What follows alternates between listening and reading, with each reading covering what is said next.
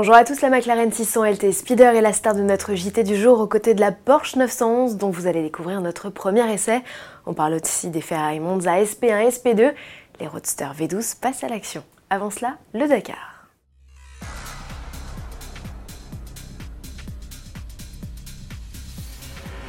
Clap de fin pour le Dakar qui se tient désormais en Afrique du Sud. Le célèbre rallye raid s'achève au Pérou après 10 étapes sur une victoire de Nasser El Attiyah. C'est le troisième succès du pilote qatari et le deuxième avec son copilote français Mathieu Baumel. L'équipage offre à Toyota son premier succès sur l'épreuve.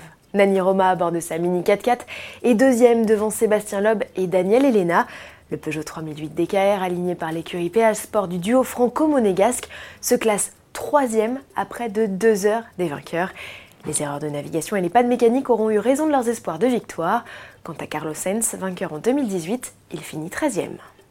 Ça décapsule à tout va chez McLaren après la 720 Speeder présentée en décembre dernier. C'est la 600 LT qui perd son toit. La plus radicale des petites sportives britanniques pique le toit rigide rétractable de sa consoeur, la 570S Speeder. Le toit s'efface toujours en une poignée de secondes jusqu'à 40 km/h. C'est dans cette configuration que l'on préfère écouter le V8 3 litres 8 biturbo de 600 chevaux. McLaren a quand même pensé au jour de pluie, par rare en Grande-Bretagne, et a greffé une vitre arrière ouvrante pour profiter des râles à tout instant. 50 kg plus lourde que le coupé sans pour autant avoir eu besoin de rigidifier la structure en carbone, précise McLaren. La 600 LT est toujours aussi véloce. Son chrono sur le 0 à 100 s'établit sous la barre des 3 secondes comme le coupé.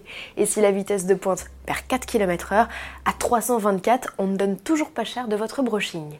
Avis aux amateurs, la 600 LT Speeder, cinquième membre de la famille des Longtail, est déjà au tarif, comptez 252 000 euros, soit 20 000 euros de plus que le coupé, hors option.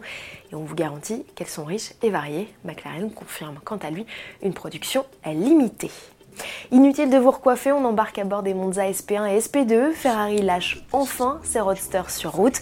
Le constructeur a publié sur sa chaîne YouTube trois vidéos de ses bolides hommage aux barquettes de course des années 50. Entre deux commentaires, montez le son.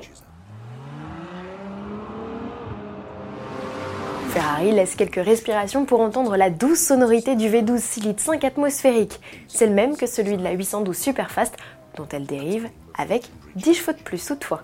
La puissance culmine à 810 chevaux, quelle que soit la configuration, mono ou biplace. Il leur faut toujours 2 secondes 9 pour passer de 0 à 100 km/h. Elles seront produites à 499 exemplaires.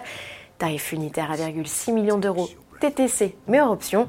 De passage à Paris, ne manquez pas la Ferrari SP1 à l'expo de Concept Car des Invalides du 31 janvier au 3 février 2019. On termine cette édition avec une sportive iconique, la 911. La huitième génération est passée entre les mains de notre confrère de sport auto, Sylvain Vetto. S'il émet quelques regrets, son premier bilan sur cette carrière S de 450 chevaux est plutôt très positif. Eh ben, on pensait que la 91 avait poussé le bouchon le plus loin possible. Eh ben, c'était une erreur. Voilà. Porsche réussit à proposer une 92 qui, bien qu'elle soit plus volumineuse, plus imposante, donne l'impression d'être encore plus agile. La suspension n'est vraiment pas de tout repos, surtout sur le modèle que j'ai aujourd'hui à l'essai qui bénéficie d'un châssis sport et d'une suspension pilotée. Là, vous voyez typiquement, je reste en mode confort parce que dès que je bascule en mode sport, la voiture tabasse de trop. Bref, c'est vraiment phénoménal.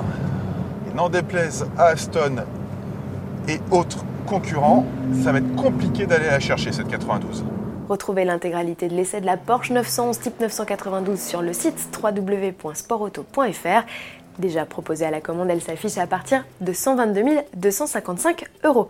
Je vous souhaite à tous un très bon week-end et on se retrouve dès lundi avec au sommaire la Volkswagen Golf GTI TCR.